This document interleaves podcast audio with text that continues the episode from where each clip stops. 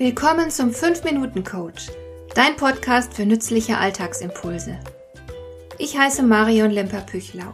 Als erfahrener Coach habe ich jede Menge psychologische Tipps für dich, mit denen du leichter durch den Alltag kommst, damit dein Leben ein bisschen einfacher wird.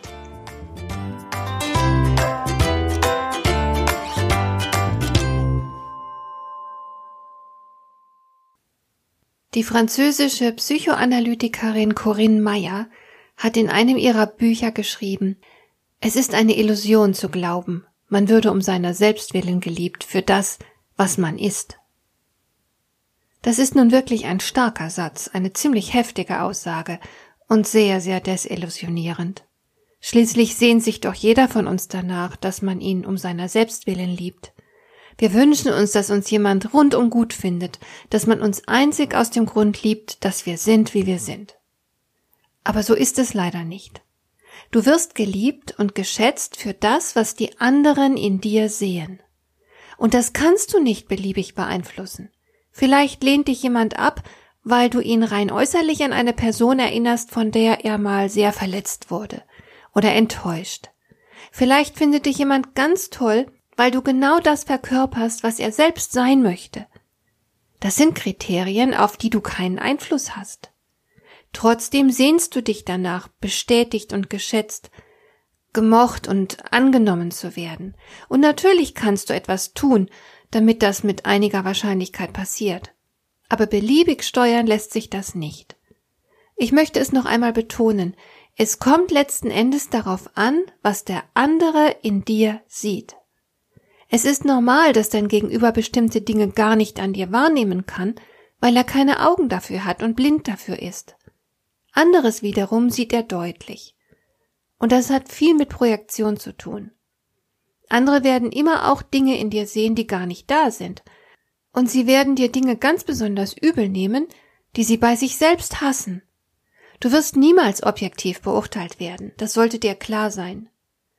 Wenn du aber möchtest, dass eine Person dich mag, dann kannst du gezielt etwas dafür tun. Es gibt keine Garantie, dass das funktioniert, aber die Wahrscheinlichkeit ist recht hoch.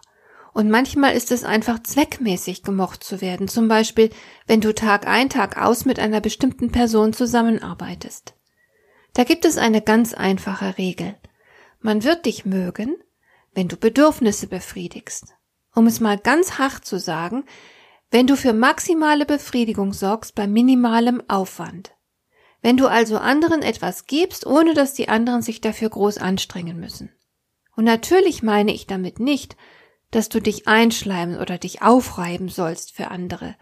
Wenn ich vom Geben spreche, meine ich damit auch nicht unbedingt etwas Materielles, obwohl das auch mal sehr nützlich sein kann, je nach Situation, um sich beliebt zu machen. Aber ich denke in diesem Zusammenhang mehr an die immateriellen Bedürfnisse. Andere sehnen sich zum Beispiel nach jemandem, der zuverlässig ist oder der sie ermutigt oder auch mal tröstet. Der Schlüssel liegt darin, dass du einen scharfen Blick entwickelst für das, was dein Gegenüber gerade nötig hat und dem anderen dann genau das gibst. Dafür wirst du gemocht und vielleicht sogar geliebt werden, aber nicht für deine Persönlichkeit. Die findet vor allem derjenige gut, der dieselben Werte wie du hat. Und im Grunde gilt die Zuneigung, die er dann für dich empfindet, vor allem ihm selbst. Er liebt dich dafür, dass er sich in dir spiegeln kann. Was sollte aus all dem für dich folgen? Welche Schlüsse kannst du für dich daraus ziehen? Erstens rate ich dir, nimm das Urteil der anderen nicht so wichtig. Es hat mehr mit ihnen zu tun als mit dir. Die anderen können in ihrem Urteil weder objektiv noch fair sein, also mach dich von ihrem Urteil nicht abhängig.